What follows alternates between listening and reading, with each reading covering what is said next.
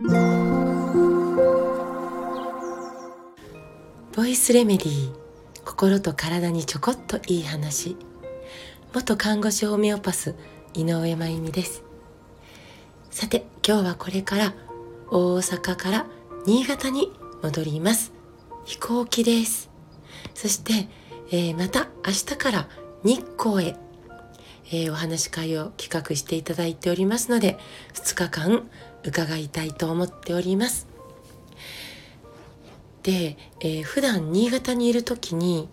まあ、えー、テレビを見る機会はまあほとんどないんですけど出張中ってなんでだろう、えー、ホテルで時々テレビをつけるんですよね。でちょっと,、えーと、気になるニュースをパッパってこう見ちゃうことがあるんです。で昨日の、まあ、ホテルでの、まあ、時間で、まあ、ニュースをつけてでちょうどその時にやっていたのが AI ですね。まあ、生成 AI っていうんですねなんかよく意味私も分かってないんですけど AI の、まあ、ニュースをやっていたんです。でこの AI ね人工知能ですかね AI が人間を超えてさらにその100倍の能力を AI が持つのに100倍ですよ。10年かからないんだそうですよ。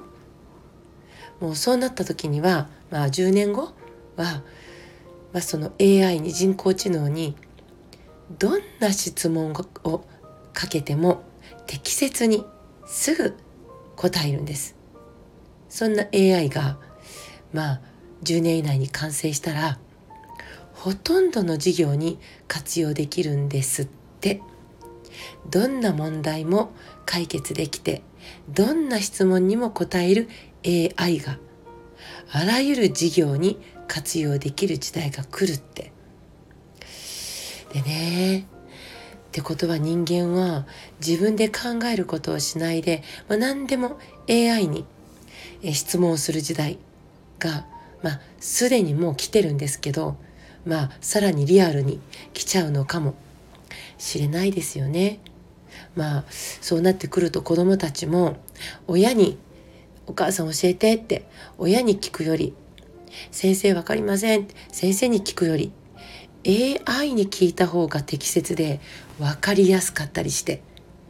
ねこのすごい時代がですよ世の中をプラスに、え、導くのかそうではないのか。まあ今の私には全くわからないんですけどただ AI 人工知能なんでこれは人間ではなくてそして人間は AI にはならないなれない。この当たり前のことだけはちゃんと確認をし続ける必要が私はあるんじゃないかなと思ってます。人間と AI の違うところの、まあ、一つ目は人間は考えるということができるんですよね。考えてますね。だけど人間の100倍のこの人工知能である AI は考えて答えを出してるんじゃないんですよね。問いというものを入れたら統計的に必要な情報を引っ張り出すことができるということになるんです。思考するという、えー、こう思考するということで導くんではないんですね。統計という方法で、うん、答えを導く。そこに違いがあるんですね大きな。言い換えれば AI は考えることができない。だから人間がね考えることをしている人間が考えることをやめてしまったらもう AI には勝てない AI にはかなわない AI の支配を受ける可能性が出てくるんだと思ってます。私たちちゃんと自分で考える。という、まあ、一見無駄なように見えるかもしれないけどでも人間ならではの能力なんでそれを失わないようにしていく必要はあるかなと思います。AI を活用する時代になってもですね。そして私がもう一つ AI と人間に、えー、ある違いの、えー、大きいものとしてもう一つ。人間はいつか自分は死ぬという自覚があるってことかなと思ってるんです。多分なんですけど AI にはいつか自分は死ぬという感覚は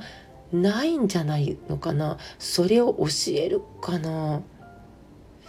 そうするとね感情というのがとてもこうリアルになってきますよね。なので私は死ぬという感覚はないんじゃないかと思っているんですけど勝手に。だから今生きているという感覚をうん AI が、うん、得ることっていうのはないんじゃないのかなって思ってるんです。だって死という感覚がないから生きているという感覚がないんじゃないのかな。多分ね間違ってたらごめんなさい。私の勝手な想像です。人間はいつか自分は死ぬということを知っていてその予測があるからだから自分以外の命のことも、えー、尊く優しくめでることができるんじゃないかなと思うんです。でも死ぬということがない AI にとっての今というのはかけがえのなさという点で人間とは全く違うんじゃないかな。ここは大きいんじゃないかなって思ってるんです。そして何よりも肌。AI には視覚見るですね聴覚聞くですね場合によっては嗅覚匂うとか味覚味わうというのはもしかしたら、えー、可能になってくるのかもしれないなと思うんですけどただ触覚いわゆる肌感覚っていうのは難しいんじゃないのかなとこれも勝手に思ってるんですよね。あの触れ合った時の人の肌が感じるあのあったかさ柔らかさ心地よさ安心感そういう生身の生き物が持っているその生々しさというかそれは AI には存在しないですよね。まあ、えー、これから AI とは共存の時代にはなりますね。でも共存であって依存ではない。だから子供が宿題で AI を使うんじゃないか。先生が AI に頼って成績をつけるんじゃないか。そんな心配をする前に AI と人間の違いをしっかりと伝えてその違いの大切さを手放さずに AI を学ぶ。そして子どもたちにも伝えていく。その必要があるんじゃないかと思っています。皆さんはいかがですか？今日も最後まで聞いてくださってありがとうございます。また明日お会いしましょう。